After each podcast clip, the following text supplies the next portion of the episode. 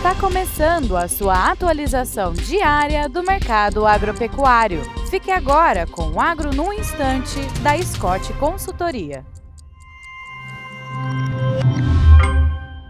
Olá, meu nome é Alcides Torres, eu sou engenheiro agrônomo e analista de mercado da Scott Consultoria e estamos aqui para mais um Agro no Instante. E o papo de hoje é o que deve acontecer com a cotação do milho e da soja uh, no ano que vem. É claro que essa perspectiva não se estende para o ano inteiro, mas com base no que está acontecendo uh, nesses últimos dias de 2023, comecinho de 2024, a expectativa é que apesar da, da quebra que a gente assistiu lá no Brasil Central, o preço da soja deve ficar estável, tá? Essa é a perspectiva mais otimista. Por quê? Porque a gente tem a recuperação da lavoura da soja na Argentina, Rio Grande do Sul, Santa Catarina, Paraná, etc.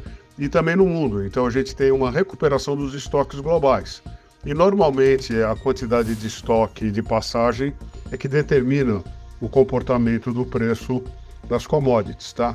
Então, no caso da soja, apesar da, do mercado de clima que a gente vive ali no Brasil Central, o preço é de estabilidade. Agora, toda essa confusão uh, ocasionada pelo clima no Brasil Central acabou atrasando a, a semeadura de milho safrinha, e aí sim a gente tem uma, uma possibilidade, a expectativa de preços maiores para a saca de milho.